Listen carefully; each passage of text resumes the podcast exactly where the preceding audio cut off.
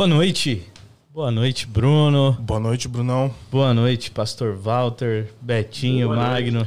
Boa noite. Boa noite, boa noite. Mais uma vez estamos aí numa live do Projeto 67, número 19. 19, bastante. 19. hein? Isso quer dizer que foram 19 dias com a galera, esse- entre sextas e sábados. Sim, 19 encontros. exatamente. E 19 semanas. 19 semanas.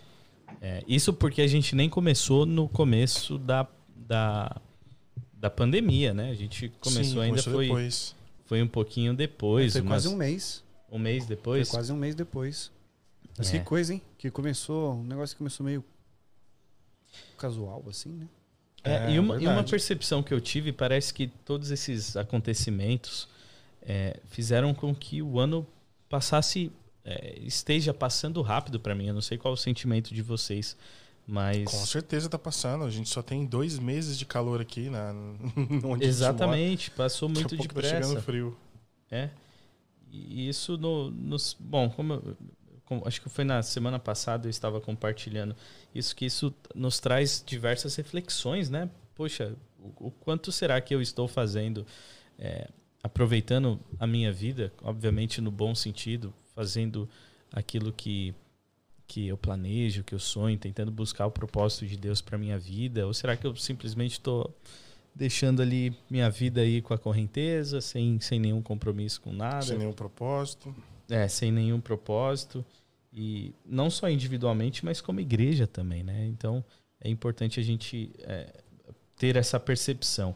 Eu gostaria de desejar uma boa noite para Vilma Agostinho. Olha, conheço que o sobrenome. É a minha mãe. Começou, começou. E também Primeiro bateu o ponto. a Marlene Alves Alexandre, que é quem adivinha? É, sua mãe. A minha mãe. Sejam bem-vindos aí. Boa noite a você que está entrando. Aproveite para curtir o vídeo. Se você está no Facebook, é importante você curtir para que outras pessoas possam ver também, né? E compartilhar. O compartilhar tem ainda um alcance muito maior quando você compartilha. As, os seus amigos eles conseguem ver aquilo que você compartilha. Então, é, aproveite aí para mandar é, para os seus amigos ou compartilhar nos seus feeds também. E se você está no YouTube, você pode copiar o link, mandar para alguém aí no WhatsApp, é, ou via mensagem, a forma que você quiser, para que outras pessoas possam também acompanhar esse conteúdo.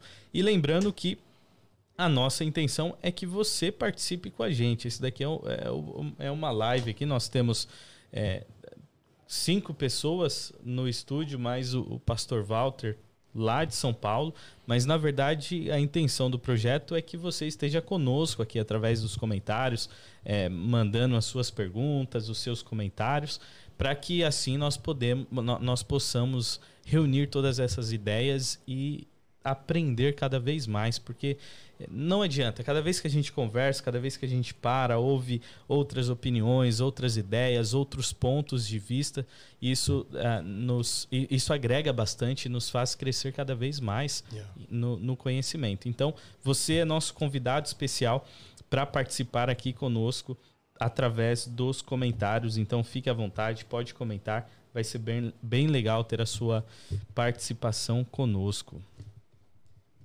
E hoje, mais um tema. A gente estava batendo um papo aqui anteriormente, né? Um tema sensacional. Acho Yeah. Hoje a gente vai ter que, que resumir. Antes da gente começar a falar do tema, quase que eu ia esquecer.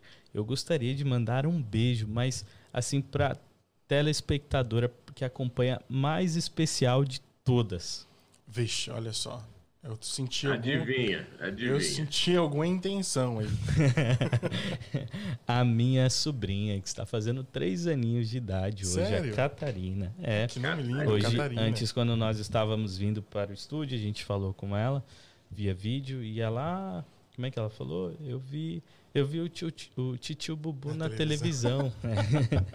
Coitada, acha que é famoso. Ela vai crescer com essa memória até ela descobrir que era... que é. Mais um beijo especial para minha sobrinha. E hoje, como eu falei, o tema está extremamente especial. Nós estamos estudando o livro Quem Você Pensa Que É. Mostra o seu em português aí, pastor. Isso. Do Mark Driscoll. Você está convidado a acompanhar também esses estudos. É, pastor, você tem lido o livro aí bem, bem a fundo, estudado. O que, que você tem achado do livro? Recomenda ou não? Com certeza, eu entendo que é, o autor ele é bem feliz na, na assim na, no, da, na forma como ele monta o seu argumento bíblico e, e nos leva a uma reflexão bem séria a respeito justamente da, sabe, da perda da nossa identidade. Eu acho que a gente tem que refletir mais. Não é uma questão de religião, de placa de igreja, é uma questão mesmo de compromisso com Cristo. Você não pode ter dúvida de que você é filho de Deus. E aí, quando a gente acompanha os temas que ele seleciona, não é?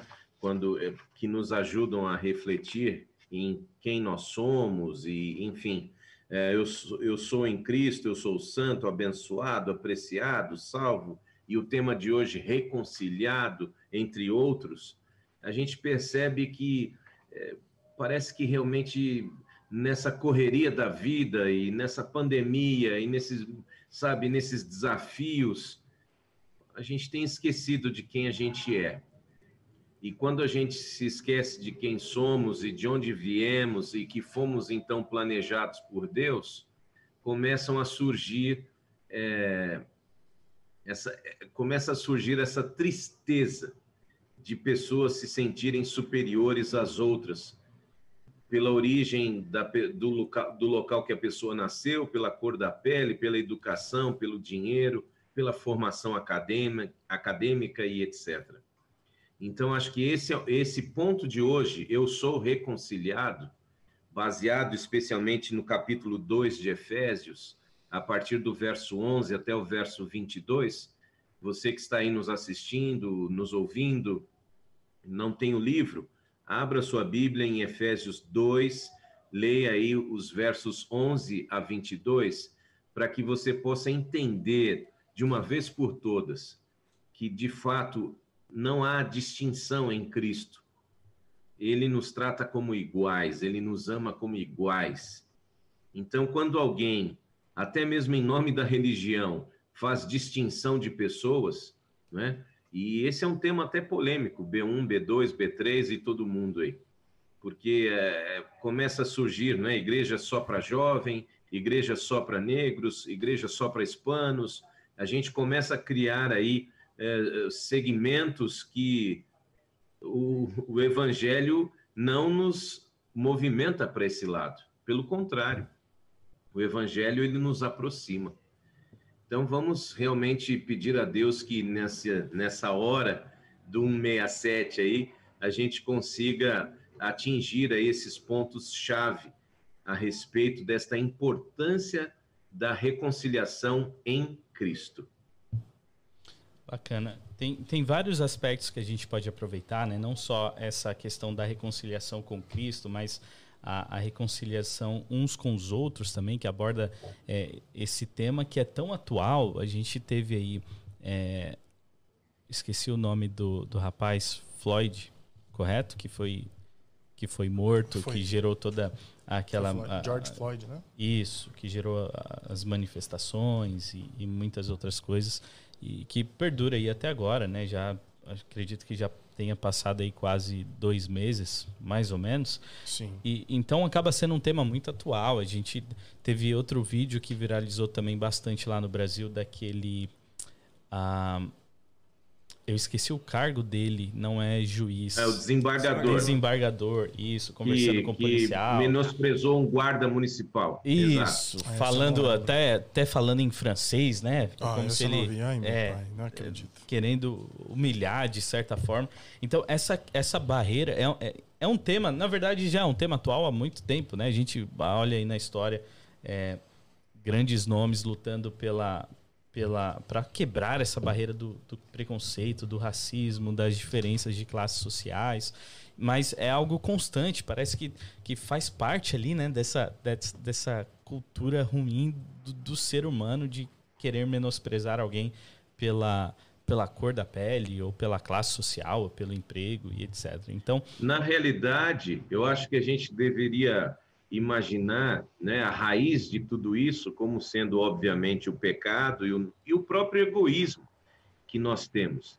É, de certa forma, a gente se acha muita coisa. É.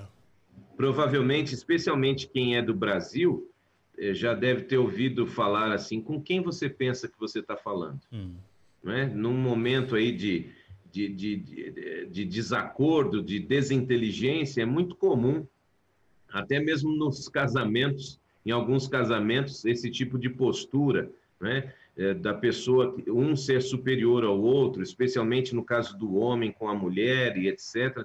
Com quem você pensa que está falando? Até o autor, ele cita aqui no livro, eu achei bem interessante, e a gente até usou esta frase como uma forma de, de nós divulgarmos a, a discussão de hoje. Na página 115, ele diz assim, na versão em português: Nós humanos sempre fomos criativos para inventar formas de rebaixar os outros e exaltar a nós mesmos. Nesse caso que você usou, que é um caso público do desembargador lá em Santos, ele chega, é, ele teve pelo menos três oportunidades nas quais ele maltratou lá os servidores públicos e na segunda delas é, ele chega e liga para o responsável da Secretaria de Segurança e diz: Olha, eu estou com um analfabeto aqui do seu, do seu funcionário. Quer dizer, é, a gente é, cria, é, de fato, uma exaltação própria que é, é, é fruto justamente desta crise de identidade. Porque se você for ao livro dos Salmos, o salmista é muito direto. Eu e você somos um monte de pó. Só isso. Em alguns casos, como o meu, é muito pó, né? Porque como a gente é um pouco maior, ocupa mais a pá. Mas, de resto, nós não somos melhores do que ninguém. Então, é, o ser humano é, é, é, nato do ser humano, infelizmente, em algum momento ele ter um, uma ideia de que ele possa ser melhor do que alguém. E isso acalenta o ego da pessoa, né? Quando a pessoa faz é, uso desse, desse expediente maligno, de se exaltar e humilhar o outro, isso parece que dá uma sensação de bem-estar, mas no fundo só revela uma coisa: uma crise de identidade. É, outra coisa também que dá para destacar nessa história é que toda vez que aparece alguém com esse tipo de comportamento e ele é flagrado por câmeras ou por alguma situação que todo mundo consiga ver, é, nós tendemos a também, também sempre a pensar assim: nossa, olha como como está a sociedade. E às vezes nessa fala nos esquecemos que nós estamos inseridos na sociedade, somos parte dela. Às vezes acontece bastante com líderes né, do, do, do, país, por exemplo. Olha como, como esses líderes são corruptos. Quando na verdade eles são um reflexo da sociedade de onde ele Uhum. emergiu. Então ele é uma representação do que a sociedade está tá sendo, É. do que a sociedade é. Então quando nós fal- falamos de pessoas que, que têm. Ainda mais quando, quando a gente vê essas situações, por exemplo, são ocasiões em que é, o estresse ele fala mais alto ele, e ele revela o que ele nutriu veladamente por muito tempo. Né? Esse, esse maltrato e essa, e essa, e essa pensamento de que achar que é superior, ele nutriu durante um bom tempo e houve uma ocasião que ele pegou, explodiu e soltou de uma vez. Então, quer dizer, isso me lembra, e também, como, como diz o Vinícius, acho que o Vinícius falou uma vez, é sempre um tapa na nossa cara, porque isso quer dizer que dentro de mim eu posso estar nutrindo isso muito provavelmente porque eu sou dessa sociedade e tenho eu vejo as mesmas coisas convivo com as mesmas pessoas é, pode ser que eu esteja nutrindo dentro de mim alguma coisa relacionada a isso onde eu acho que eu sou superior à pessoa do meu lado porque quando nós falamos dos porquês eles são extremamente muitos porquês o porquê que eu sou que eu acho que sou superior de repente porque eu estudei mais, de repente porque meus pais têm um sobrenome. No Brasil tem muito essa também, né, pastor? Aqui eu não Oh. sei, mas no Brasil tem muito essa. Você é Bruno do quê? porque é isso que é o importante, o seu Abravanel? sobrenome. É a Bravanel. Qual é o seu Não pedigree? Exatamente. Eu sempre, eu Família sempre ficava Marinho, muito né? comovido, com constrangido, na verdade.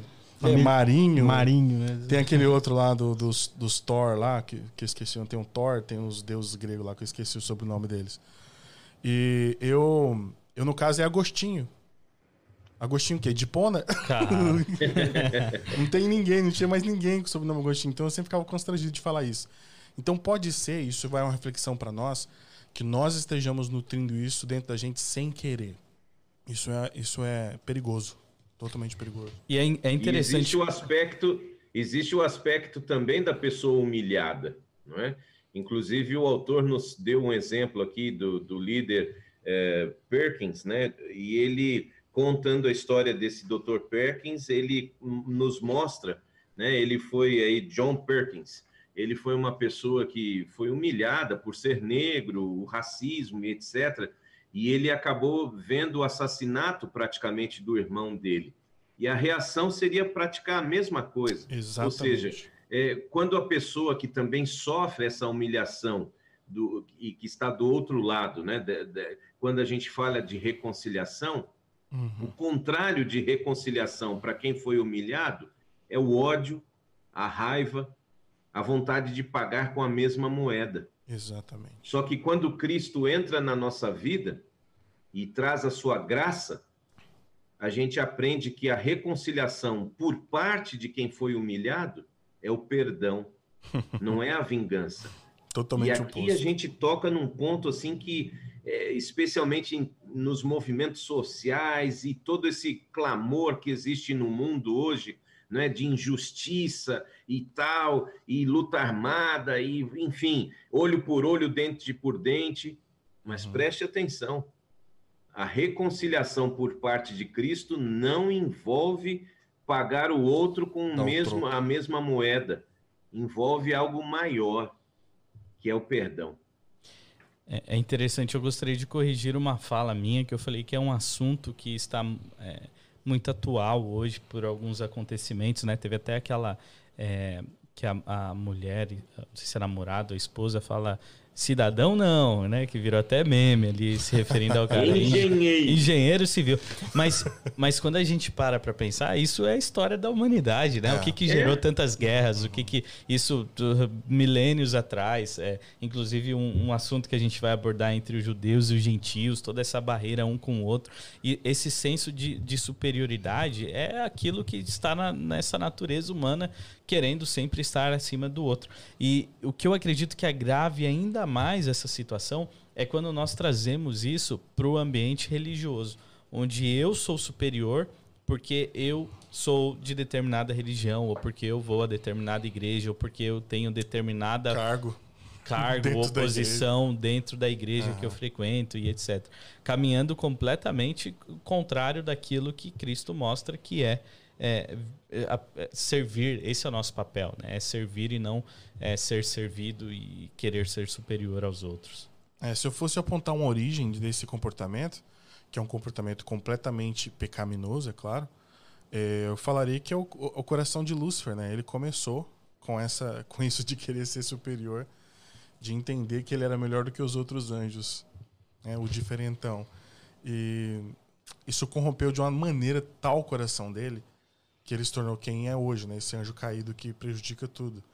E, e isso é, isso é muito é tipo muito alarmante, porque quando a gente nutre coisas assim dentro da gente, a gente está seguindo os passos desse anjo caído. Olha só que pesado isso. A nossa identidade. É. Pastor, E, e é interessante porque esse é um aspecto que depois é até incorporado dentro da religião. Né? É, Quando a gente estuda e, e relembra, por exemplo, os rituais dos santuários judeus, eles chegaram a construir um muro. Esse muro tinha um metro e meio de altura, dizendo para o estrangeiro: daqui para lá não. Ou seja, eles estavam no momento de adoração, mas esta adoração envolvia distinção de pessoas. Então havia esse muro que demarcava esse limite e havia pena de morte para o estrangeiro que fosse além dessa demarcação. Aí eu fico pensando, vamos trazer isso para as nossas igrejas hoje, né? Eu, eu sempre peço para os meus irmãos e irmãs eh, refletirem sobre isso, nos milhões que a gente gasta para construir um prédio é, suntuoso, grande, luxuoso. Eu, eu fico pensando que hoje é, tudo isso de, de patrimônio que a igreja possui seria praticamente inviável ser construído novamente. Né? Eu vejo pela minha própria igreja a, a, o tamanho da construção e das salas, e a minha igreja ainda tem anexo, anexada uma escola para 900 alunos. Então, a gente tem uma estrutura enorme. Só que é uma estrutura, no caso da igreja, que das 168 horas, está aberta cerca de 16 horas por semana. Nem 10%. O resto, a nossa igreja é uma igreja de porta fechada. E como que a gente espera reconciliar pessoas com Deus se nós estamos cercados de analfabetismo, cercados de fome, cercados de preconceito? Então, a religião ela teria que realmente romper isto. Essa é a nossa profissão de fé. A reconciliação passa pela oportunidade de você oferecer para a comunidade uma igreja que restaure as pessoas. Se elas são analfabetas, ensiná-las a ler. Se elas estão desempregadas, ajudar com a cesta básica, com o gás. Mas não apenas uma igreja que está só preocupada em, ah, mas se a gente trouxer gente da comunidade, vai sujar a parede e não sei o quê, sabe? Então, tudo bem, a gente fala dos judeus que construíram lá o seu muro de um metro e meio para separar os estrangeiros da adoração, mas será que nós realmente recebemos qualquer pessoa hoje em nossa igreja? Se ela vier com cabelo colorido, se ela vier com a roupa diferente da nossa, ou com é, escolhas sexuais que a gente percebe que não são as escolhas do nascimento dessa pessoa, como homem ou mulher. Então, reconciliação, minha gente, do ponto de vista da de como igreja, nos deveria levar a um pensamento, a uma reflexão muito séria. E é isso que Paulo aborda ali no texto de Efésios, né? Que é o texto principal desse, desse capítulo, no, no capítulo 2 de Efésios, de 11 a 21, se eu não me engano. É, era essa tensão entre os judeus, agora convertidos ao cristianismo, com aqueles que eram gentios, né? Porque eles traziam essa carga pesada deles, de essa imagem de que o gentio é, não pode entrar no templo, tem a área determinada para o gentio. Eu não posso. Aqui eles são da incircun, incircuncisão e nós somos circuncisos. É, exatamente. Então a gente é melhor. Né? O autor fala que até um uso é, pejorati...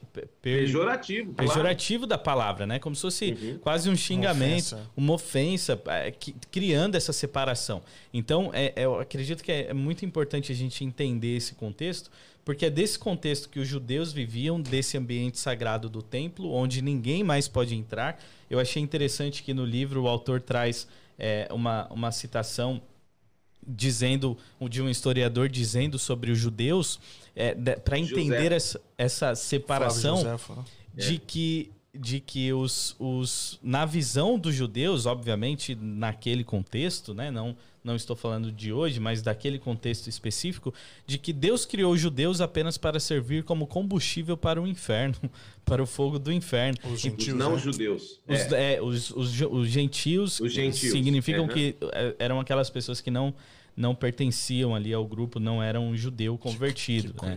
e, e, é interessante essas barreiras, por exemplo, um judeu jamais entraria na casa de um gentio para comer. É. Né? Então, é, o casamento era proibido é, entre gentios e judeus. Esse está na, na mesma citação ele falando que, por exemplo, se um judeu ou uma judia se casasse com um gentil, a família do judeu faria uma cerimônia fúnebre, porque para eles aquele, aquele judeu já tinha morrido, não existia mais pela decisão. Então nós estamos falando, na prática, não estamos falando de reconciliação, porque se a gente vai volta na história para o pai de todos, Abraão, que se tornou Abraão, e que Deus prometeu, através de você, os povos da terra serão abençoados. É então, essa reconciliação não era real, porque se criou uma separação espiritual.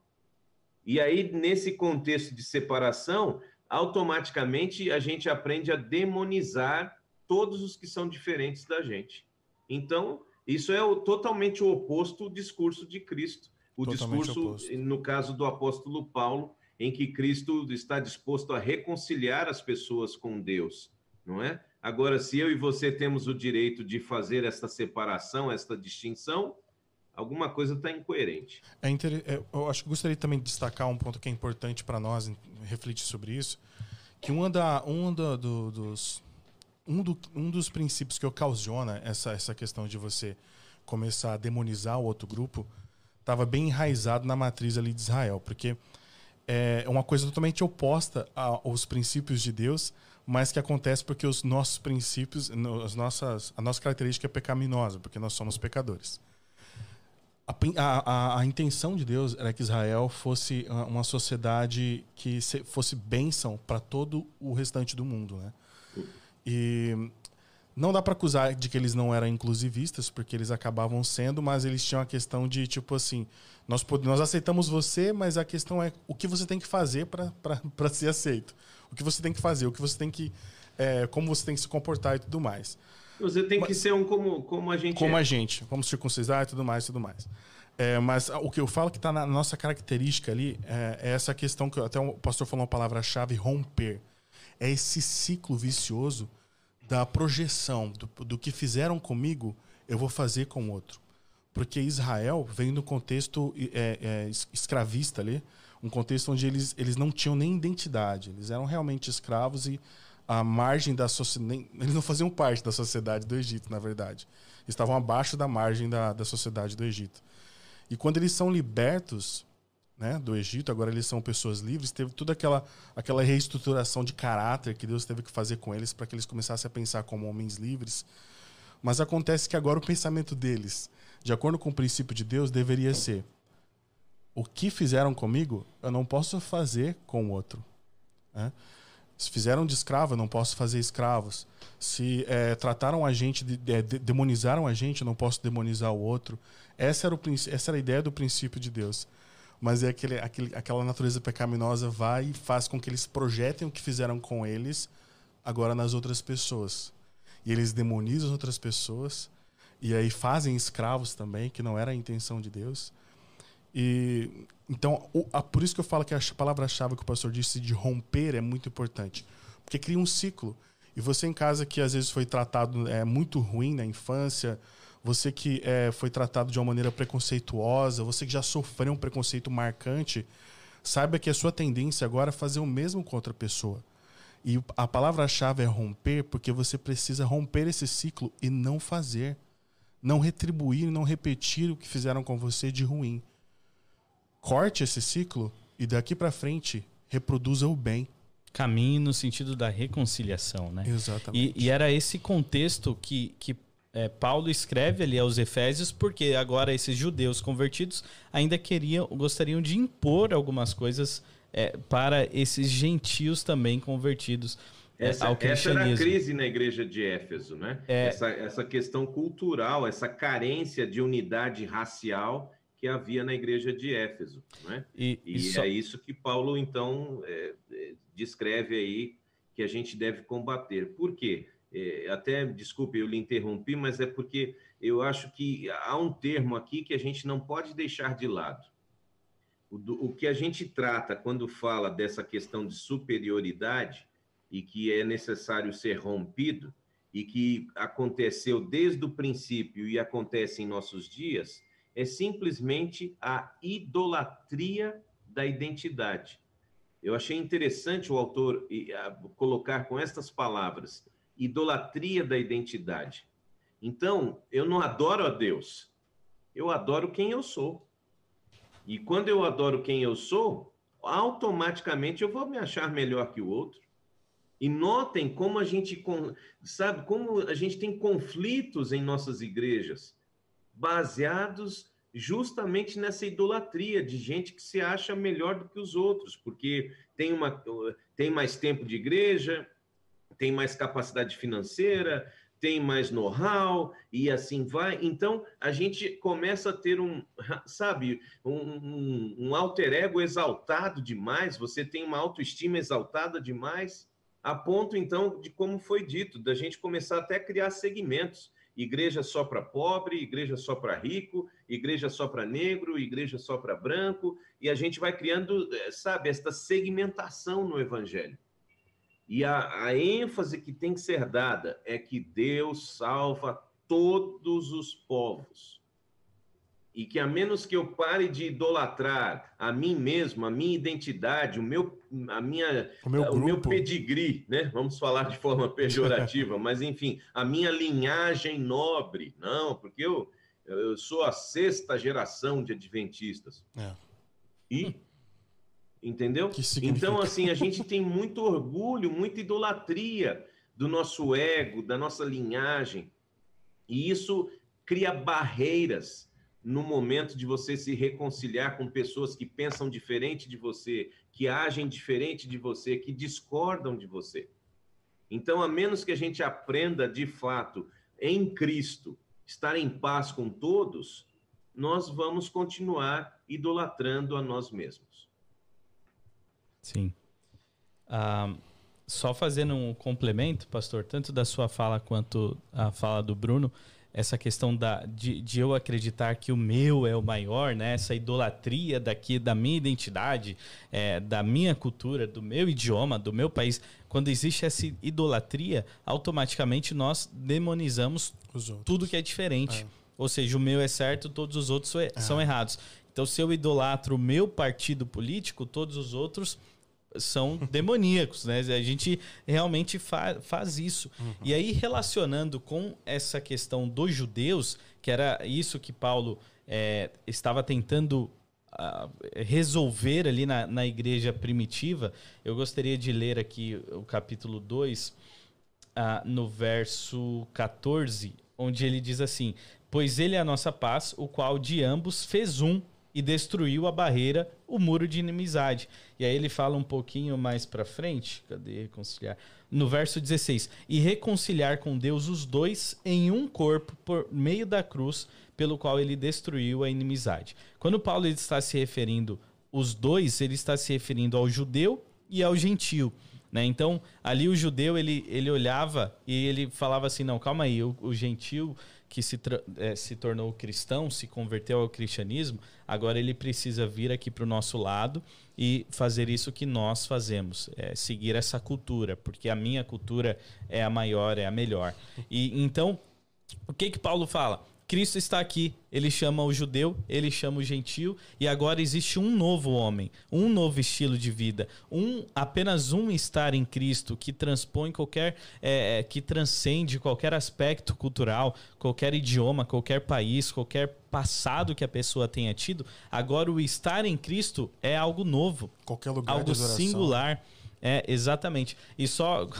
tô falando bastante eu só queria Não, tá. acrescentar isso daqui. Que muitas vezes essa questão da idolatria, assim como aqueles judeus faziam com a própria cultura, com a própria religião, idolatravam e, e dessa forma demonizavam a todos e consideravam que todos eram obrigados a se, a, a se fazerem como eles, a se tornarem como eles porque essa salvação, na visão de- dos judeus, ela estava ligada com esse, com esse processo de conversão ao judaísmo. E, Obras, obras, É, salvação pelas obras. E, e com esse, na verdade, com essa também com essa é, que é- são as obras, né? Mas essa aparência, né? Para a salvação você precisa é, se parecer e externar todas essas Senão, coisas não, é, não tá certo. eu, eu- a, a gente olha como um absurdo hoje, mas aí eu também me pergunto quantas vezes nós, muitas vezes indiretamente, nós também não idolatramos a nossa religião a ponto de denom- demonizar todas as outras pessoas e criar, ao invés de re- se- nos reconciliarmos e, e sermos essa, é, essa ferramenta de Deus para reconciliar as outras pessoas com Deus também, ao invés de fazermos isso, nós acabamos é, nos tornando mais muros separando essas Exatamente pessoas de. Deus, Nós porque um nós de novo. idolatramos a nós mesmos. E a gente pode ser até pior do que muros, porque a gente já tem N casos aqui no Brasil, por exemplo, de pessoas de religião de matriz africana que são apedrejados por supostos evangélicos, Oh, meu pai. entendeu? Como se então a religião deles representa o diabo, a maldade, então eles devem ser eh, castigados por isso. Então, N vezes você tem aí essas pessoas de matriz africana na sua fé sendo vítimas de intolerância, de violência, em nome de Jesus. Então, realmente é uma crise de idolatria, porque não é esse o nosso papel. o papel é de reconciliar com Cristo as pessoas justamente por outras atitudes, atitudes que nos aproximam, atitudes que mostram que somos filhos de um mesmo Deus, e aí permitir que o Espírito Santo faça a obra. A pessoa não tem que se tornar como eu, ela tem que se tornar como Cristo. Cristo nos usa como seus embaixadores, ok, mas ele não, não nos dá a liberdade de dizer para a pessoa para que ela se pareça conosco. Uhum. Esse é o contexto. Vejam, em Cristo todas as coisas são reconciliadas umas com as outras e com Deus. Nós, como Igreja de Cristo, devemos manifestar em nossa vida esta reconciliação centrada no Evangelho, tanto no nível corporativo como no nível individual. Página 112 aqui do nosso livro Quem Você Pensa Que É. Então, note, é uma. É, parece que é algo que a gente sempre espera dos outros, né? Ah, mas a igreja vai ter que se tornar, a igreja vai ter que se tornar. A gente se preocupa com esse aspecto institucional, corporativo. Espera aí. Começa comigo. Eu tenho que ter essa postura de reconciliação.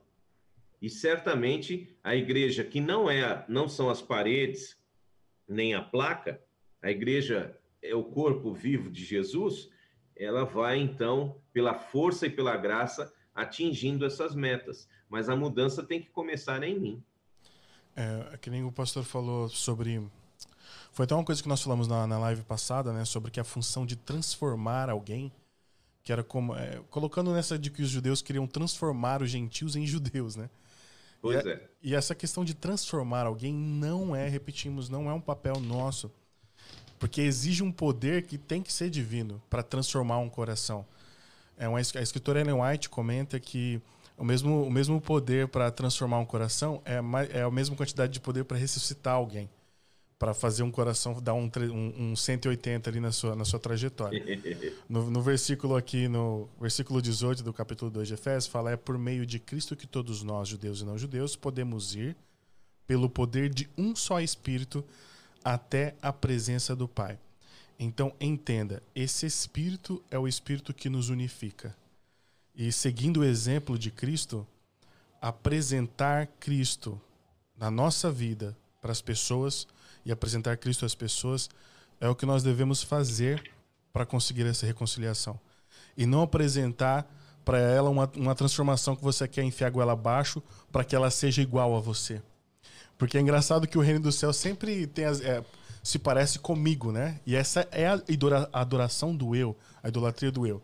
No reino, o, céu, o reino do céu é tem as músicas que eu gosto, as músicas que ele gosta, não, isso aí é coisa de, do inferno.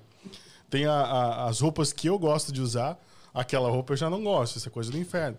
Então, tem, eles oram como eu gosto de orar, quem ora diferente já não é coisa de Deus. Me lembro aquele, aquele comentário no Twitter que eu volto a falar da, dos pessoal, das pessoas. E era um líder religioso. E os seguidores dele no Twitter. E eles falavam de uma mulher que estava no chão e ela olhava para o Planalto Central e orava. Eu não tô, eu não tô falando nada a favor de presidente nenhum. Eu tô, tô, tô, uma fala totalmente apartidária. Ela orava o Planalto Central e falava assim: abençoe o presidente, Senhor, abençoe o presidente da nossa nação. E as pessoas que não gostavam do presidente começavam a chacotar ela. E tudo que eu via era uma mulher orando por alguém. E eu não vejo nada de errado nisso. Mas quando as pessoas começam a chacotar ela, pelo contrário, eu vejo coisas erradas nas pessoas que chacotam ela. E um dos comentários era assim: para começar, nem é assim que ora, você tem que orar em silêncio no seu quarto. Aí eu, come... eu não consegui, eu fui comentar lá embaixo, falei assim, meu, eu, entre outras coisas eu comentei, falei assim, olha só, eu não quis causar intriga, porque quando você chega causando intriga, você entra na intriga. Só coloca é, você, mais você bota fogo no fogo. Então eu fui bem gentil para que eu tentasse ser um pouco de água no fogo. Mas eu falei assim, mas sobre orar, veja só, Ana, ela foi taxada de bêbada, né? E ela foi a mãe de Samuel, cara. Então, é, a gente tenta transportar o que a, a, nossa, as nossas características, sendo que as nossas características são as corretas. Oh, e, e o problema é que essas características, quando nós falamos, geralmente são as características externas Né? Não, não é o meu, o meu espírito de humildade, não é o fato de ser honesto, Que não é o fato de, de cuidar de pessoas. Na verdade, é a forma que eu me visto, é a música que eu ouço, é, é o jeito que eu falo. Essas coisas que estão externas, né? E, e, e o estar em Cristo é muito mais profundo do que tudo isso que, que tá ali na aparência.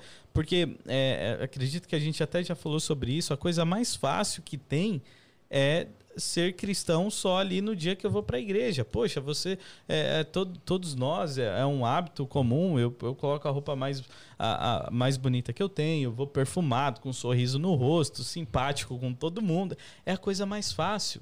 Né? Então, é, o externo, ser essa, esse externo, Fazer uma máscara é muito fácil. é, é extremamente fácil.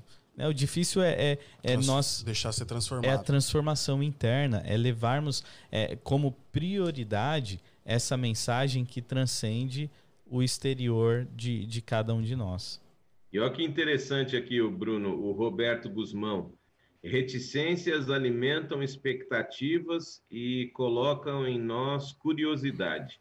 Nós precisamos é inovar a maneira de evangelizar sem perder a essência do que Deus nos deixou. Essência Então, é note, é, é- é exatamente a questão de você é, entender que esta reconciliação passa por essa, sabe, por essa empatia. Né? O autor cita, então, a experiência desse senhor, John M. Perkins, né, que foi vítima de racismo, seu irmão foi praticamente assassinado na frente dele, vítima de racismo, e ele teve a sua vida transformada e tornou a sua vida um empoderamento das pessoas para que não vencessem a, a reconciliação, eh, tornando a reconciliação fruto de uma vingança. E uma das frases de, de impacto desse Perkins é esta: Não há reconciliação até que você co- reconheça a dignidade do outro, até ver a visão dele. Você precisa entrar na dor da pessoa, você precisa sentir a necessidade dela. Então, imagine uma igreja feita de pessoas que aprendem a sentir a necessidade da sua comunidade. Você que especialmente é adventista do sétimo dia e nos acompanha, óbvio, nós estamos num período agora eh, de limitações, mas vamos pensar nas nossas igrejas de 2019 para trás, não é? com as nossas reuniões ali aos sábados, domingos, quarta-feiras, e mas só. Sabe? Igrejas voltadas para si mesmas, para dentro de si mesmas. Enquanto ao redor das nossas igrejas, quem sabe as pessoas é é a pergunta que eu sempre faço: se a sua igreja fosse arrancada da onde ela está hoje, os vizinhos imediatos da igreja iriam sentir falta? Ou será que nós somos realmente estranhos, cristãos estranhos que se reúnem exclusivamente num dia em que a maioria não se reúne, a maioria se reúne no domingo e a gente vai lá e vai no sábado, só. É, não- é chamado de seita, não sabe se é cristianismo, se não é, se oferece crianças em sacrifício ou não, se bebem sangue na Santa Ceia. O que é que está acontecendo lá dentro, muita gente não sabe. Né? Porque é um povo estranho que fala no sangue de Cristo, no corpo de Cristo e tal, e, e não trabalha de sábado, e, tem, e não come isso, não come aquilo. Então, a gente, eh, como o Bruno tocou, a gente tem várias referências da nossa aparência, do nosso comportamento mas quanto da nossa atitude de fato é reconciliadora nesse sentido? No sentido de sentir a dor das pessoas que estão ao nosso redor, agora nesse tempo de pandemia, por exemplo. Será que a gente está sentindo a dor de quem tem fome, de quem está isolado, sozinho, sem ninguém para conversar, nem para telefonar, nem para chegar no portão e deixar ali uma compra de uma comida fresca, alguma coisa sabe, que realmente dê àquela pessoa um sentido de que ela existe. Reconciliar, gente, vai muito mais longe do que a gente admite até o momento. Uhum. Tudo bem, nós aceitamos ser reconciliados com Cristo. Mas será que a gente está aceitando ser reconciliado com quem é diferente da gente? Pastor faz um silêncio aí a gente fica assim, será que ele vai continuar ali com. Não, só, só fazendo. estou esperando vocês. Aproveitando essa deixa, aconteceu uma coisa comigo. Né, o professor, a pergunta do pastor foi: será que a gente é, não estamos reconciliando? Como é que foi? Não estamos reconciliando pessoas diferentes da gente, né? É, será que a gente está disposto a, a, pagar esse preço, se reconciliar com quem é diferente, diferente da gente? Da gente. É, dentro da igreja mesmo, isso acontece. Eu falando dentro da igreja, não é tipo, é que às vezes a gente fala assim de igreja para com a igreja, de igreja para pessoas que são diferentes, de igreja para pessoas é, é, do mundo, né? Que a gente faz separação mundo e igreja, como se a igreja gentios. tivesse aqui. É os gentios. é, a gente fala do mundo hoje, é os gentios que eles falavam lá atrás. É. E dentro da igreja, às vezes as pessoas, é, como a gente já comentou, se acham diferentes, né? Eu me lembro que eu estava eu tava numa reunião é, e tinha mais ou menos uns 30 líderes das igrejas na, da cidade. E tinha um, um, pastor de fora fazendo lá toda uma programação e era um treinamento com os líderes. E eu era o mais jovem de lá, estava na liderança, liderança jovem, então eu tive que estar tá lá. E aí ele fez uma prova com a gente. E a prova era sobre Annie White. Tinha umas 27 questões ali e ele falou que poucas pessoas tinham acertado e tudo mais, e que ele queria que todos os líderes dele acertassem. Desses mais ou menos 30, levantou os únicos que ele depois ele corrigiu a prova e falou assim: ó, quem acertou foi o Breda, que era o mais velho entre nós. O irmão Breda, que já faleceu já, era muito querido, o mais velho entre nós. E o mais novo, que era eu. Levantou nós dois para pegar os prêmios que eram Bíblias. Eu fui tão coagido com os olhares das pessoas que estavam lá, inclusive do pastor que me olhou falando assim: "Como que você roubou nessa prova?" Como que você. O que você fez para você. Colar. É, para colar, exatamente. Que eu até não consegui nem pegar meu prêmio. Que aí ele pegou e falou assim: o seu prêmio você pode deixar aqui na igreja, né? E na minha cabeça eu tinha que levar o prêmio pra minha igreja, que era de bairro, que tava precisando de uma Bíblia, né? Só que eu fiquei na hora tão assim, cara, o que tá acontecendo aqui? Que eu não peguei meu prêmio. Meu prêmio ficou lá com, com a igreja local. E aí eu fico pensando que isso acontece tanto com os nossos jovens só porque são jovens, e aí entra a demonização. As igrejas demonizam tanto os jovens, porque os mais velhos acabam demonizando tanto os jovens, que a igreja começa a tomar uma característica velha, porque existia um muro ali que deixou os jovens para o lado de fora. E, e quando os jovens não estão lá dentro, porque tem um muro separando eles das pessoas mais velhas, como é que vai ser a igreja do futuro? É. Exato. É, é, é, por isso que a gente tem que cuidar, sabe, com muita segmentação. Não vamos ter uma igreja só para esse perfil, só para aquele perfil. Nós temos que aprender a nos reconciliar os perfis dentro de um ambiente. Porque senão, daqui a pouco, sabe, a gente, a gente tem que pensar que hoje aqueles que são jovens, eles vão envelhecer. E depois eles não vão mais poder pertencer ao grupo em que eles estão. Então, é, é importante que a gente, sabe, consiga conceber um conceito de igreja onde todos sejam bem-vindos. Né? Quando Sem a gente muro. pega a nossa Bíblia aí, Gálatas 3, leitura do verso número 9, a gente percebe a importância desse todos. Assim, os que são da fé, Gálatas 3, 9, são abençoados junto com Abraão homem de fé. Então, está aqui, está claro. Não são só judeus, são todos. Em Abraão, nós nos tornamos todos, no sentido de, sabe, de geração. É óbvio que somos filhos de Cristo, é isso, não há dúvida, mas o que eu quero dizer, o que a Bíblia fala com relação a Abraão, é que através dele todas as nações da terra, da terra foram abençoadas. Então não tem distinção. Não há distinção. Não existe alguém mais privilegiado, menos privilegiado. E como igreja, parece que a gente não está ainda em acordo com esse discurso. A gente se sente muito melhor do que outros. Quando na realidade nós teríamos que nos comparar a Cristo e enxergar que a gente tem muito ainda para viver Alcançar. como Cristo, uhum. para que as pessoas possam desejar conhecer Cristo e não que elas queiram ser como nós. E, e, sabe, é um ponto muito sutil esse. A impressão que dá que parece que quando você assume o seu, a sua profissão de fé, pronto. Então agora eu já estou garantido, né? Os outros que lutem. os outros que lutem. Eu já me garanti. Eu não, agora é só eu não escorregar, né? Não, não, não cometer os velhos pecadinhos que eu cometi antes. É só levar na maciota aqui, vou, ô oh, Senhor, me perdoa, aí tal, e eu chego lá. Mas espera aí, reconciliação não é para você alimentar só você. Mais uma vez, não é para idolatrar o eu. Reconciliação significa eu quero que isso de bom que aconteceu comigo aconteça com mais pessoas. Mas para isso a gente tem que pagar um preço. Gostaria de ler um verso aqui, está na segunda carta aos Coríntios, no capítulo 5, a partir do verso 15, que diz assim: E ele morreu por todos, para que aqueles que vivem já não vivam mais para si mesmos, mas para aquele que por eles morreu e ressuscitou. E aí o verso 16 diz assim: De modo que, de agora em diante, a ninguém mais consideramos do ponto de vista humano. Ainda que antes tenhamos considerado Cristo dessa forma, agora já não o consideramos assim.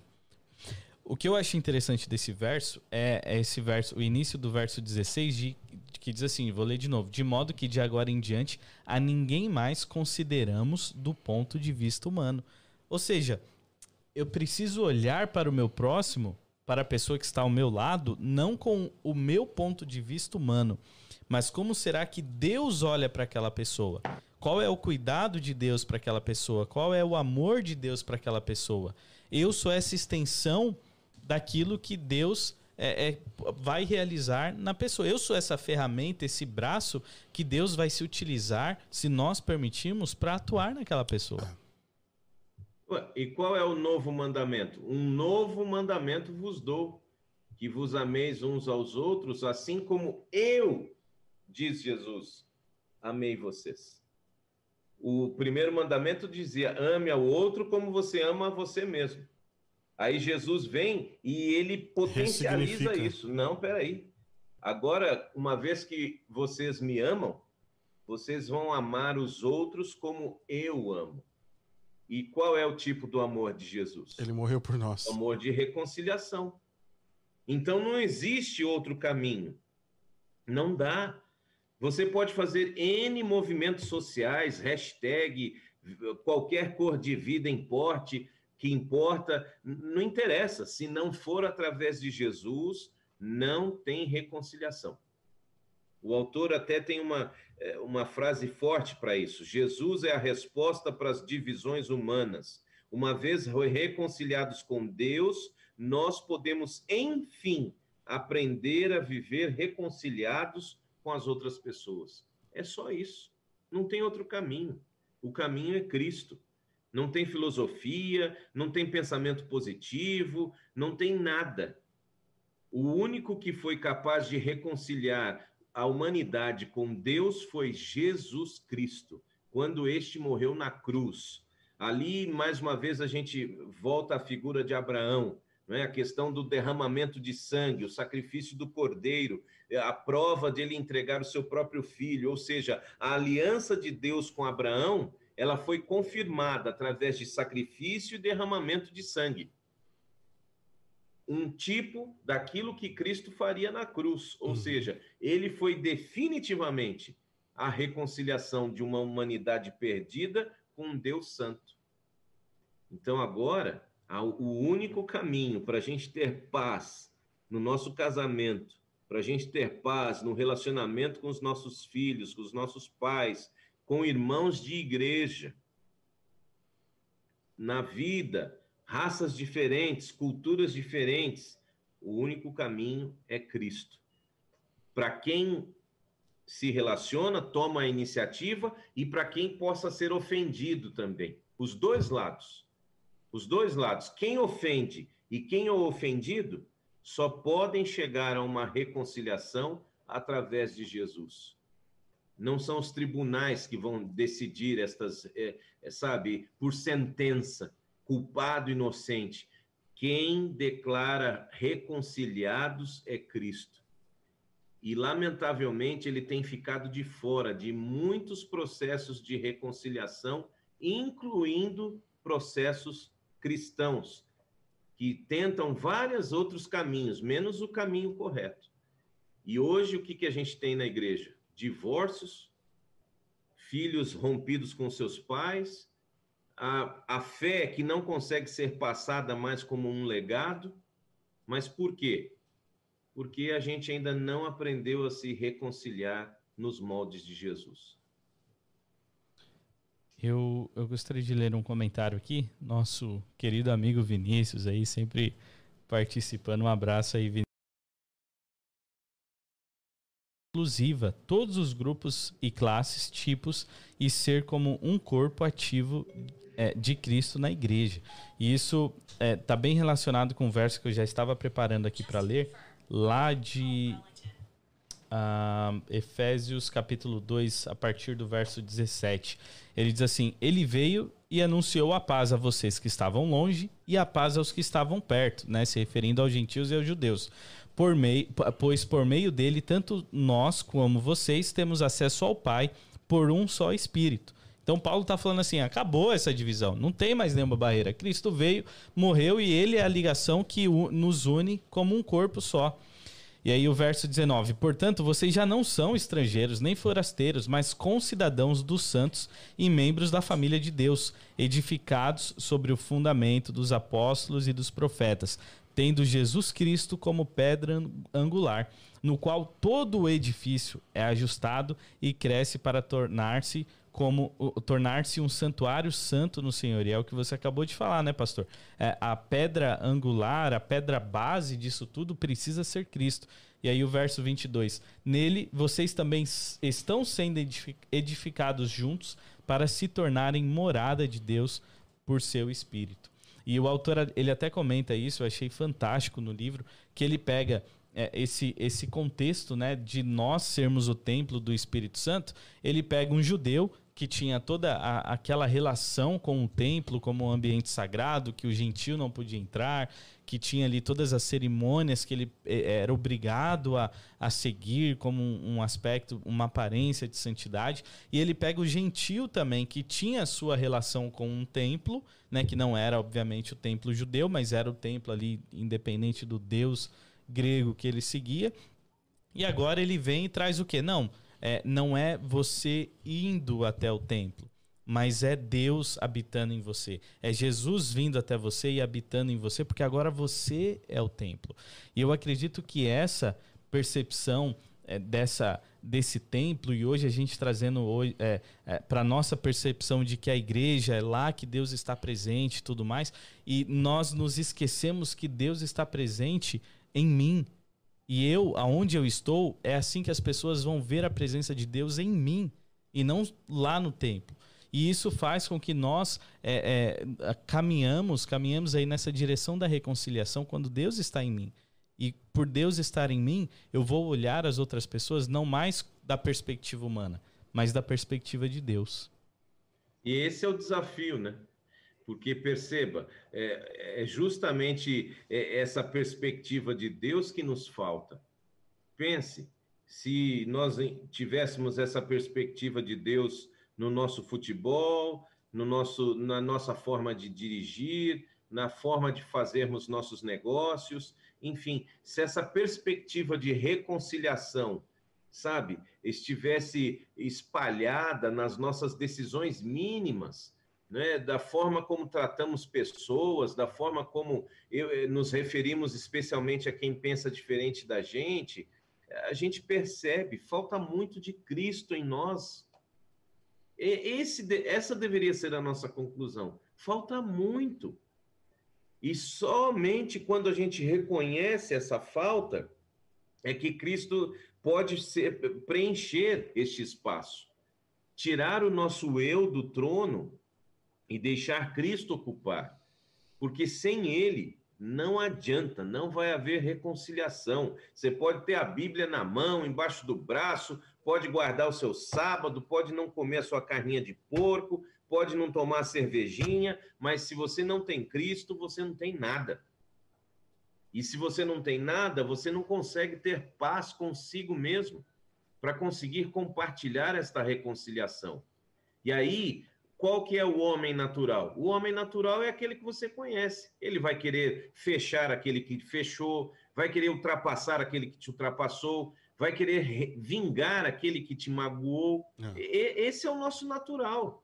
O nosso natural, como é a bendita lei de Gerson, é ter vantagem em tudo. A gente não gosta de, de ter essa aparência de fraqueza, de humildade, de que perdoou, de que deixou para lá. Isso, aos olhos humanos, isso é uma estupidez completa. Mas aí é que está. A reconciliação nos moldes de Cristo mostra que esta é a grandeza. A grandeza é justamente você não revidar da forma como você teria até o direito de revidar, que foi o que estudamos no perdão. Perdão não significa esquecer o mal que te fizeram. Perdão significa abrir mão da vingança. E abrindo mão da vingança, você abre o primeiro passo para uma reconciliação, que é uma cura. E as pessoas hoje estão doentes porque não tomam esta disposição de reconciliação, preferem ter ódio, preferem ter mágoa, preferem ficar sem falar, estar indiferentes, e isto tem prejudicado a saúde mental. É gente com depressão, com síndrome do pânico, com, sabe, com ódio, com raiva, Ansiedade. com vontade de tirar a própria vida, porque não consegue reconciliação. É. Então, o primeiro passo para você que quer uma cura, aceite Jesus. É o, o ouvindo o pastor falar, eu lembrei da, do, já do início, porque esse código de da gente, esse código ético, ético nosso de dente por dente, olho por olho, é um código tão arcaico lá da época dos sumérios antigos do Hammurabi, né? Olho por olho, dente por dente. E esse código que Jesus vem falando, na, na, né, na verdade, ressignificando o que a gente pensava, é inovador e ao mesmo tempo mais antigo que o código de Hammurabi, que é a tradução do dê a outra face, que é o quebrar Exato. desse ciclo. Cara, não é olho por olho, dente por dente. Mostra ali, mostra minha face. É Cristo falando, né? Mostra minha face, minha face de reconciliação. Se fizeram para você e você não gostou, faça diferente. Retribua com o que você gostaria que fizesse para você. Retribua com o bem. E aí é assim que a gente quebra esse ciclo e não passa adiante uma coisa tão ruim como essa. É, esse, esse é o desafio. É, eu gostaria de aproveitar aqui o, o momento só para mandar um abraço aqui para algumas pessoas que eu não li. O Marcos, Alexandre, meu pai, aí ó, família, continuação. Família Alexandre. ah, deixa eu ver, a Lázara também, a Sônia, é? o, o Daniel. Como é que é o sobrenome da Lázara? Brás. Brás. Ah, tá. Não, não, não, não é querendo saber que, aquela mesma questão do sobrenome é do Brasil. Agostinho, é Agostinho. É pra saber se é Lázaro Andrade, que seria minha avó. Ah. mas eu falei, mas eu pensei. E você viu que hoje o Bruno tá mais pro eu português. Falei, falei Semana mais passada, a Lázara se tornou Lazara. Lazara. E a Mayra era Maíra. Tá tô, tô praticando. Um abraço também ao Daniel Ferreira, ao Vinícius, que, que já falei. É muito bom ter todos Vinícius vocês. que já está amanhã, né? É, então, para ele vai um bom dia lá na Austrália. É. E a Nancy também, que está nos assistindo pelo YouTube. É, a gente está caminhando aí já há uma hora. Eu gostaria de saber se vocês, Bruno, Walter, Magno, Betinho, tem alguma consideração final. E eu também. Eu sempre tenho, viu? Então, Isso eu não vou negar. É, manda lá que eu quero ler também um último verso que talvez até tá você vai ler. Então, eu vou ler um, uma frase aqui do, da, da tia Ellen, que eu acho que é importante também. Ela é, escreve inspirada por Deus sobre essas questões de reconciliação e, e não dá para a gente deixar a tia Ellen fora de um tema como este livro uh, de Ellen White, que eh, eu tirei aqui uma frase que diz assim: Não somos nós os que devemos reconciliar a Deus conosco, mas, ó maravilhoso amor, Deus em Cristo, e aí ela cita a segunda carta de Paulo aos Coríntios 5,19, Deus em Cristo está reconciliando consigo o mundo. Então, sabe o que, que dá assim tranquilidade para mim e para você quando o assunto é reconciliação é que a iniciativa é de Cristo.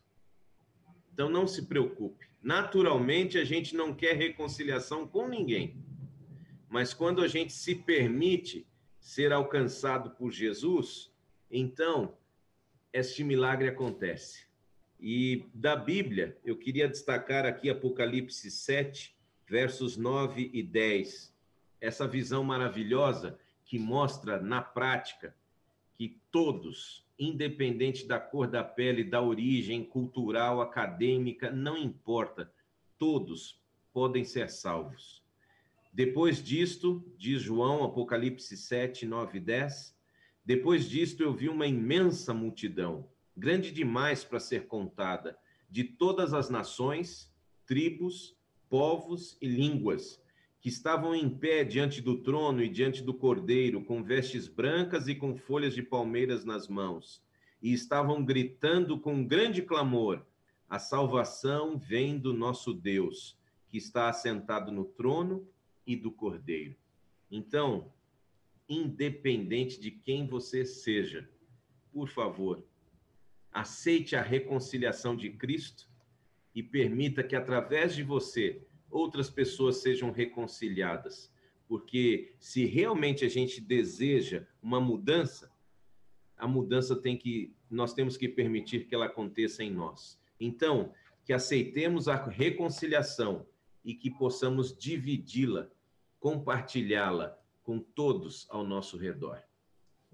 Amém. Amém. Eu gostaria de também finalizar lendo segunda carta aos Coríntios, que foi inclusive o mesmo texto citado ali em um pedaço, mas eu queria ler o texto completo, que é bem interessante, no capítulo 5, a partir do verso 18, que diz assim: Tudo isso provém de Deus, não da gente, de Deus, que nos reconciliou consigo mesmo por meio de Cristo e nos deu o ministério da reconciliação. Ou seja, que Deus em Cristo estava reconciliando consigo o mundo, não levando em conta os pecados dos homens e nos confiou a mensagem da reconciliação. Portanto, somos embaixadores de Cristo, como se Deus estivesse fazendo o seu apelo por nosso intermédio. Isso é incrível.